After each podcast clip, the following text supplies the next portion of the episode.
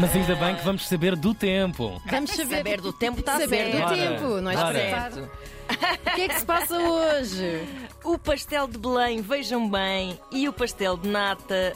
Hum. Verdade! Acho que vocês souberam desta notícia, não é? Ocupam as duas primeiras posições do ranking da Tastes Atlas para os melhores Uh. pastéis do mundo. Bom, quantos pastéis existem no mundo? Gostava de saber. Pastel de feijão. E mais, pastel de tentura. Mas no mundo, no mundo. Ah, no mundo, sim. O mundo é um pastel. O mundo é um pastel, é verdade. Às vezes acordar é um pastel no mundo Também, também. é verdade. Ora, nós aproveitámos esta deixa e fomos pedir eh, a quem faz pastéis de Belém e também pastéis de nata a previsão da meteorologia para hoje. E agora, nada menos que a fábrica da nata. É a grande fábrica. Aplica um, eh, o modelo de podermos ver todo o processo de confecção dos pastéis de nata e já chegaram também à cidade do Porto. Começaram em Lisboa, entenda-se. Duarte Castelo Branco. Não começaram em Castelo Branco. Oh. Diz-nos o tempo e diz-nos a temperatura eh, a que saem dos fornos esses maravilhosos pastéis de nata. Hoje, em Portugal continental, há céu com poucas nuvens e, apesar do frio que se vai fazer sentir, há uma ligeira subida da temperatura. Porto chega aos 14 graus, Lisboa aos 16 e Faro aos 17.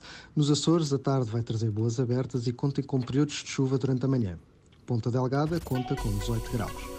Na Madeira, o dia vai estar com muitas nuvens, sobretudo durante a tarde. Funchal chega aos 22 graus.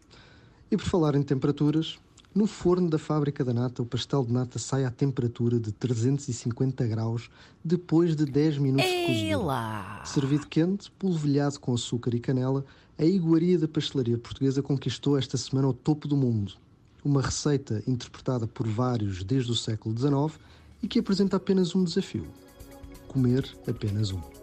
Deste lado, desejamos um doce fim de semana.